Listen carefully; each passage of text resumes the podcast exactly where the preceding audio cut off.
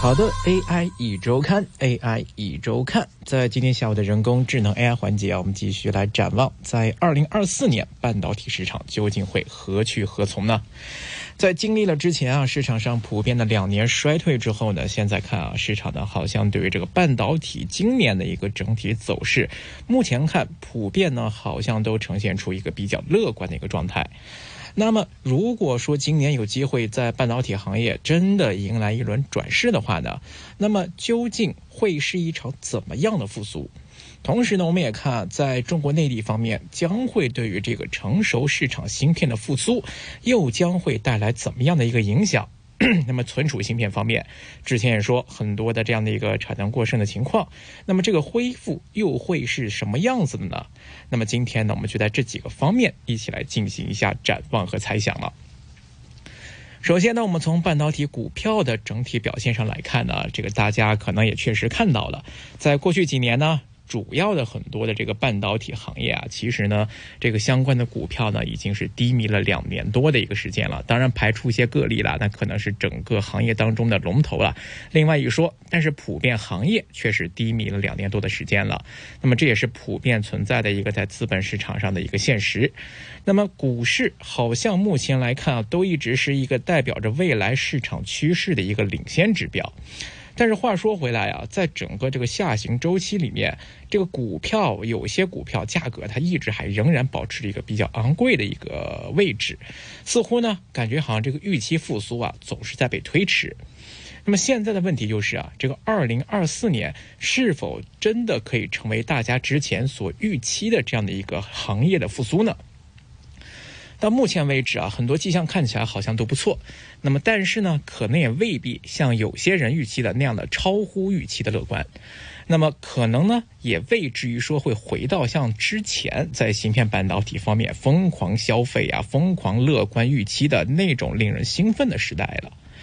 在新冠疫情刚开始的时候啊，确实在整个行业引发了一轮芯片的短缺啊。当时很多的一些企业啊，超额订购芯片，那么令到很多芯片厂商开始疯狂的扩充产能，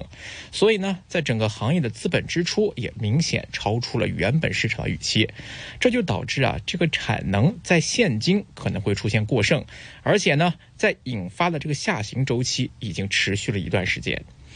所以呢，有机构就认为啊，考虑到整个经济低迷的一个持续时间呢，芯片制造厂商在资本支出方面可能呢要变得更趋于保守了。我们看到台积电啊，他们预计呢，二零二四年的资本支出应该是基本持平的，而亚利桑那州等等的项目呢，则是被故意推迟或者是缓慢的进行。而台积电呢，也不从这个阿斯麦尔方面来进行这个 High NA 的 EUV 光刻机的购买，也将会控制他们的一个资本支出。那么在英特尔方面呢，他们的支出呢，基本目前看还处在一个合理水平，但是呢，远远没有到超支的一个程度，而且似乎啊，他们在技术而非产能方面更具备一些选择性。另外呢，我们看呢，三星方面的内存呢，也是支出出现了一个反弹，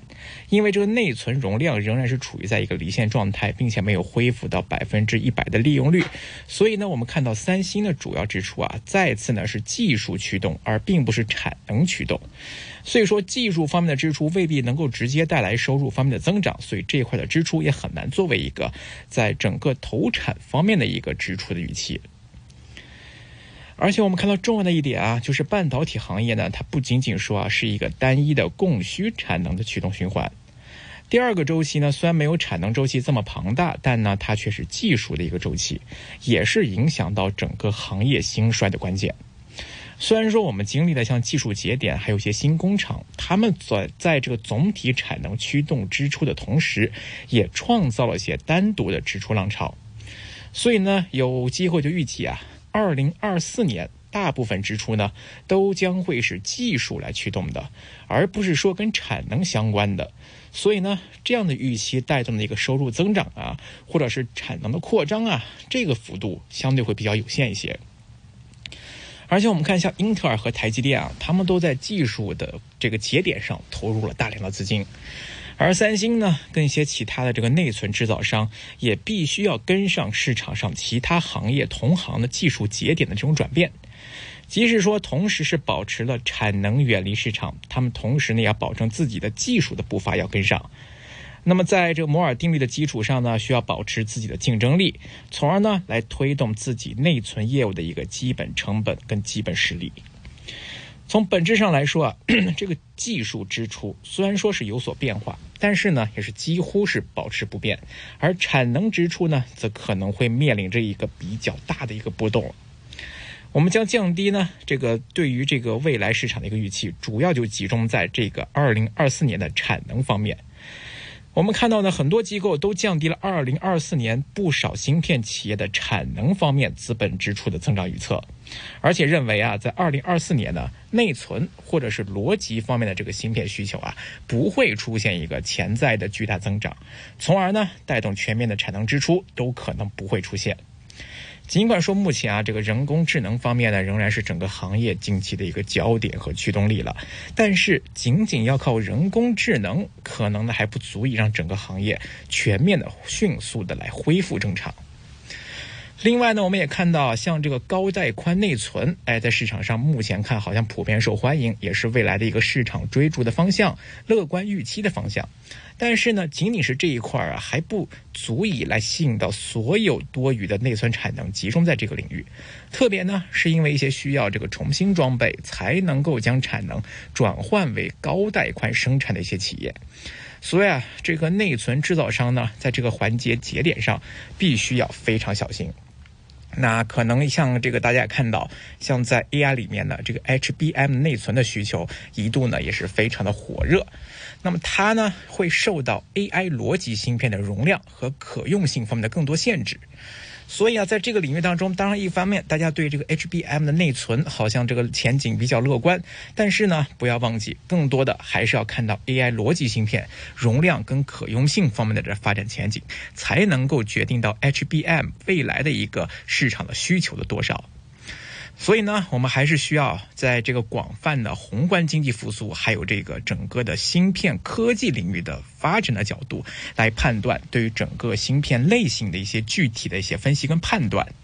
那包括呢，我们看到对这个个人电脑领域啊、服务器领域啊，还有这个无线设备方面的需求啊，这些产品呢，在半导体市场中也都占据了非常大的部分。那么这一块呢，可能更多也会跟一些宏观经济的复苏进度会息息相关。AI 一周看。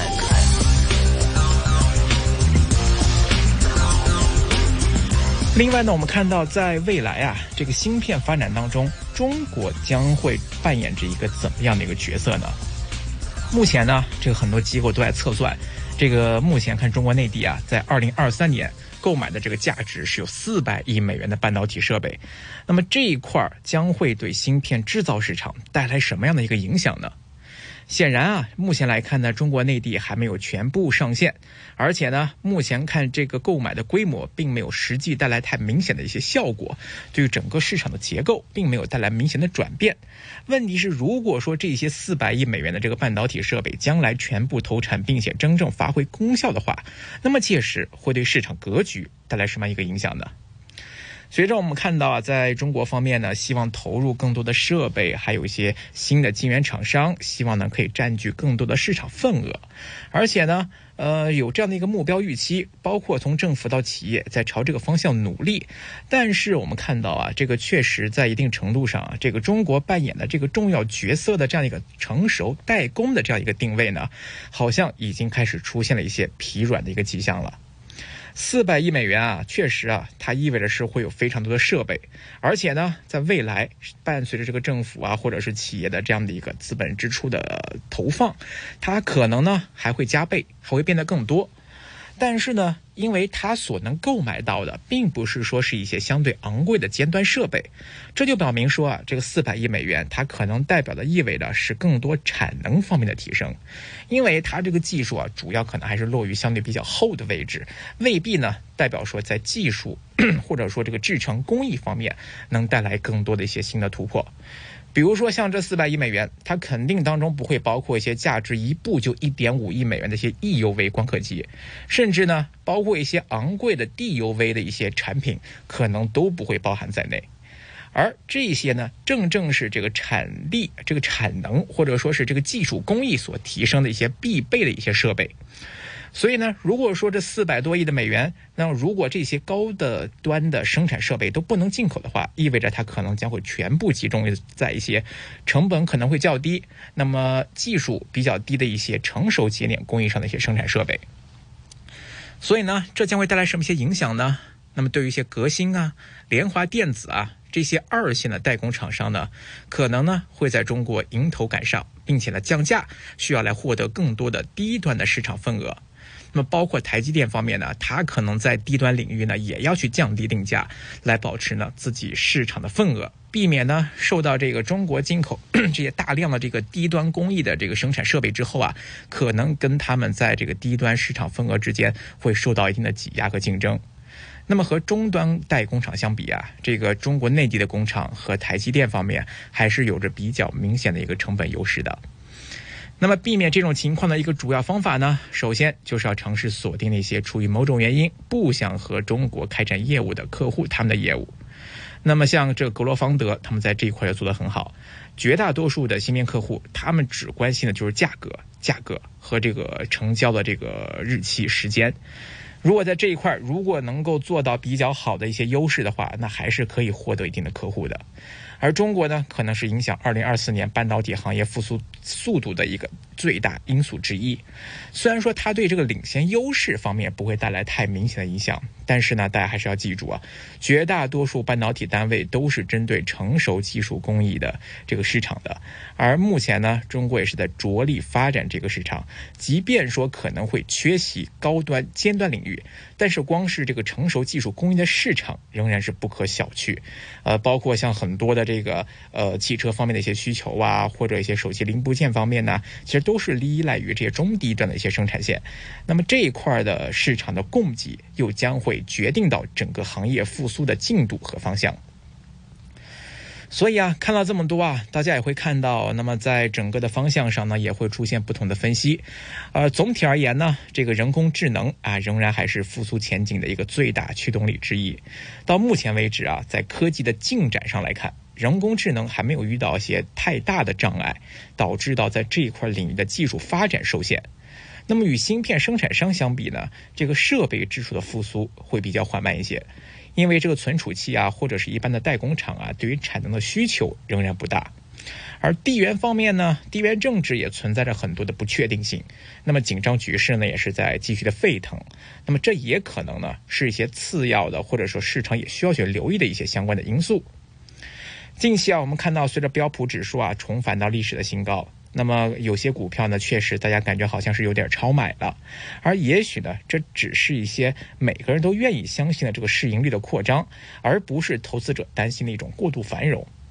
所以啊，大家可能更多的还是要从财报当中去来判断，那么真正业绩是否能够支持到股复股市，或者说是相关的芯片股票能够支持到他们的复苏，这才是大家需要真正去考虑的方向了。好了，今天关于这个今年的整个芯片复苏的展望呢，就先跟各位分享到这边。感谢各位的收听，我们下。